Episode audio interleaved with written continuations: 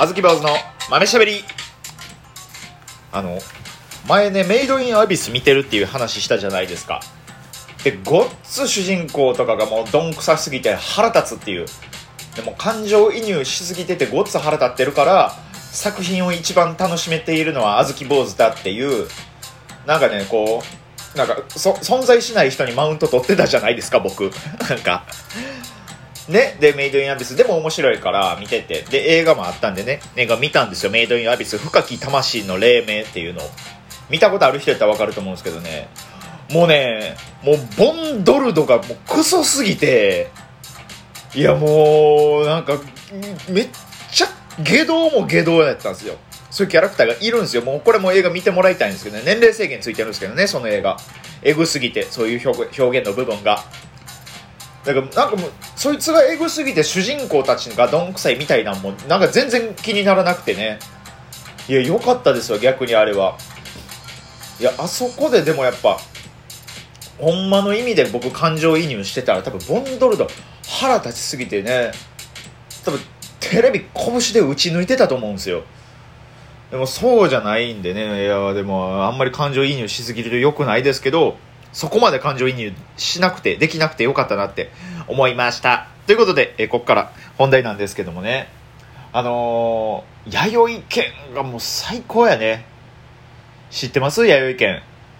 普通もチェーンの定食屋さんなんですけど、もう普通に定食とかいろいろ置いてあってね、丼とかも置いてあるような、もう普通の定食屋さん。ご飯おかわり自由の。もう、久々に行きましてね。というのもね、あの、目当てがあったんですよ。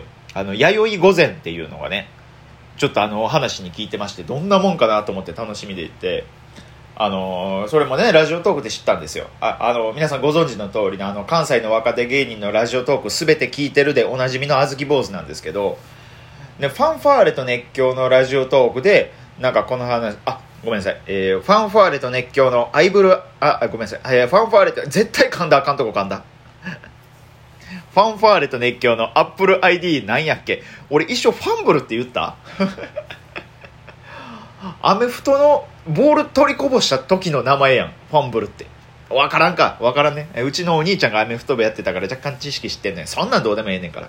ファンファーレと熱狂ごめんね。ね？ファンファーレと熱狂のラジオトークの中で、弥生県のね、弥生御膳がめちゃくちゃ美味しいっていう話聞いて。でもほんまにもう5年ぶりぐらいかな。もう僕も年も若かった頃はねめちゃめちゃ行ってたんですよ。もう夜までネタ書いてでお腹空いたから弥生県でご飯食べてあの頃は24時間やったかな。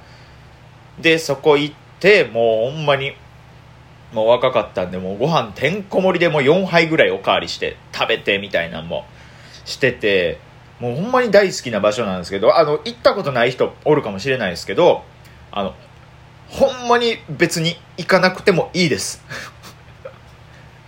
別に弥生県に行ったことないからといってその人生何も損してないんでね でも本当に素敵な場所で僕はめっちゃ大好きなんですけれどもそうですねあれ頃はもうご飯4杯ぐらいおかわりしてたんですけれどもまああんまり行くことがなかったんですよというのもね、あの、知らない人の方が多いと思いますけど、弥生県でね、あるなんかちょっとクレームが入って、ちょっとあの全国的な事件にもなったんですよ。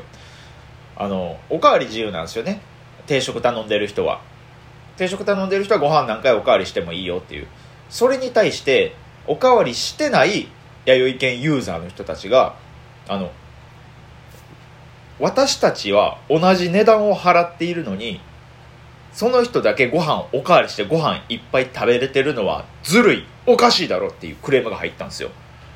これめっちゃキモくないですか？これって。だって別に自分は損してないんですよ。相手が得をしてるっていうだけ同じ値段払って人が得をしていることにクレームをつけるんですよ。自分が別に損しているわけじゃないのに、ね、決められた店の中のルールの中でえおかわりしたい人はおかわりしてるだけ。であなたはおかわりしてないっていうのを選んでるだけなのにそれでクレームをつけてちょっと弥生県からご飯おかわりがなくなるかもしれないっていうそういう事件があったんですよ。結果なくならなかったですけどもうその事件に僕もあまりにも腹立ちすぎてね腹立ちすぎて、あのそこ、そのネタ作って賞レースにぶつけましたからね。負けましたけど。いや、あの、そうですなんか人生の一番大事な賞レースの部分でその弥生県のネタぶち込んでしまったぐらい弥生県には愛があったんですけどその事件があったんでちょっとなかなか行くこともなくてまあちょっとそこでね小豆坊主もそのシャレっ気づいてねちょっとしたこうなんていうんですかね喫茶店でガレット食べるような人間にちょっとなってしまいました。すいません。申し訳ない。あえダンケシェン。すみません。本当に皆さんどどういう意味？突然の欧風な喋り方。でね弥生県まで行くことなかったんですけどこれ聞いたから行ってみようと思って。でその日あのラテラルってとこでバイトやったんですけどあのバイト終わりにねそのバイト先の社員の人誘って、えー、お年下の人なんですけど「飯行きましょうよ」って言って「あ全然行きましょう」って言って。でその時はねなんか繁華街やったんだね。ラテラルがある場所が梅田の堂島って場所で。で祝前日だったんでもう若い人たちがごった返してたんですよ。さあ今からどこ行こうか居酒屋行こうかクラブ行こうかカラオケ行こうか何しようかみたいな。うわーってなってる中そんな繁華街の中を俺たちは今弥生県に向かって歩いているんだっていうのこのこの感覚分かります？このなんかこのどれだけ街が喧騒にまみれてても私たちは一つの目的に向かって突き進むという固い意志があるんだっていうこのなんかそのジョジョ的な ジョジョ的なメンタルスターダストクルセイダーメンタルを持ってましてで、いや、ユッケももっちゃめっちゃ楽しみやったんでね、いや、弥生高専っていうのがあるんですよっても言いながら、バーンって行って、まあまあ結局あのー、23時閉店やったんで、あの、閉まってたんで行けなかったんで、はい。あの、ほんま、めっちゃかっこ悪い話でしたね。はい。弥生御前があるねんって言って連れて行って、弥生県が閉まってたんで、ね。あの、そこまであの、意志が強かった僕たちはどこへやら、ね。一転して、ま、ね、迷子の子羊みたいなテンションで、堂島の繁華街を歩く羽目になりましたけど、でもそれが悔しかったんで、次の日、もう次の日朝起きてすぐ出かけて、弥生県行きましてね、弥生御前がある。これが嬉しいのよ。ね、ご飯と味噌汁に小鉢がね、4つあるんですよ。で、1つがオクラと、えー、ささみとわかめのこうネバネバサラダ。で、もう1つが、えー、なんちゃってすき焼きみたいな。で、もう1つがこうサバの塩焼き。で、もう1つが天ぷら。しかも、エビが2尾。エビ2尾よ、これ。イカ2貫よりもインパクトでかいでしょ。エビ2尾ですよ。これはもう、これはもう嬉しくて嬉しくて仕方がなくて。で、ほんでもう、代わりも行きましたらね、もう今機械なんですよ。もうピッピッピッピ押してね。それで、うわ、今もうご飯おかわり自動で出てくるんやと思って。で、そのご飯の横に、なんかもう、なんかね、謎のだし汁があるんですよ。でご飯にそのだし汁をジューって注いでポットから出てきて注いでそこにこう漬物をトントンって控えのなんか漬物があるんですよ。弥生県にはね。卓上にそれぞれ誰がなんぼでも使って食べていいよっていう。なんかね黄色いたくあんをねなんか細長く刻んでなんかね、なんか、なんやろね、鉛筆のけ削りかすかな？鰹節か？あれをなんかまぶしたものを、ん、置いてあるんですよ。で、それを、こう、だしがかかった。ご飯の上にパーン乗っけて、もうだし茶漬けとして、もうこれで一品いけるぐらい。もうその小鉢が4つあるにもかかわらず、弥生県さんはこう、だし茶漬けで一品用意してくれるんかいっていう。もうこれがとにかく最高で、めちゃくちゃ美味しかったんですよ。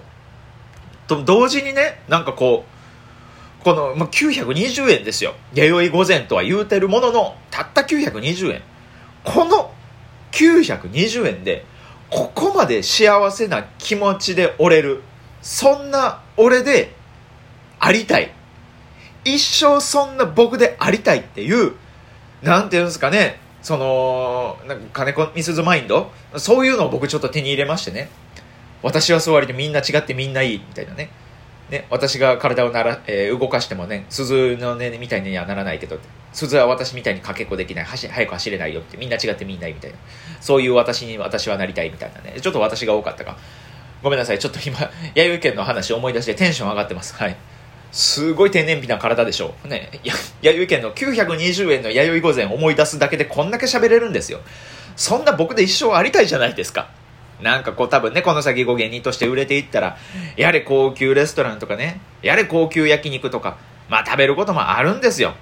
正直ね、フカヒレとかも食べることあるんでしょ。でもね、なんかこう、フカヒレ食べて最高って思いたくないんですよ。いつまでたってもこういうこうご飯おかわり自由とかでこう盛り上がっていける楽しんでおれるそういったなんか人間でありたいんですよ。で気ぃ付いたらねあの5年ぶりの弥生県であのご飯4杯おかわりしてましてね。すごいっすねその僕の体衰えを知らないですね。マジで。あのえ俺部活やってんのかなってちょっと勘違いするぐらい。え僕部活終わりで弥生県来たっけな？違うけどなって。朝起きて弥生県直行してるはずやから。別にそんなだらだら汗もかいてないし別にアメフト部とかにも所属してないしなと思って。いやでもすごい美味しかったです。だから本当に弥生県の弥生御前の良さをちょっと皆さんに知ってもらいたくてこんなラジオトークを撮らせていただきました。弥生県まだ行ったことない方これ聞いてる方の中にもいると思います。これだけはほんまに聞いておいてください。マジで行かなくてもいいです。別にマジで絶対に行かなくちゃいけない店なはずがないんで。あの、あずき、ま、やれ、あずき坊主が弥生御船って言ってるけど、ま、どんなもんなんやろなっていう、なんかそういう探求心で行きたいなと思ってる人はぜひ行ってみてくれたら嬉しいなと思っております。よろしくお願いいたします。あ、あとメッセージ、みことちゃんからね、一回冒険してみるのもありだと思います。これね、あの、ワンピースの話ですね。僕がワンピースを、あの、G、あユニクロで買ったっていう話をさせてもらった時に届いたやつですね。ごめんなさい、読むの忘れて。ワンピースちなみに家届きました。ただ、あの、あの一応袖通してみたんですけどめちゃくちゃワンピースであのどこに着ていっていいかマジで分からなくてコーディネートバリ悩んでますんであの男が着るワンピースの着こなしコーデみたいなのもあったらお便りで教えていただきたいです。あずき坊主でした。ありがとうございました。弥生県最高。フィー。ポポー。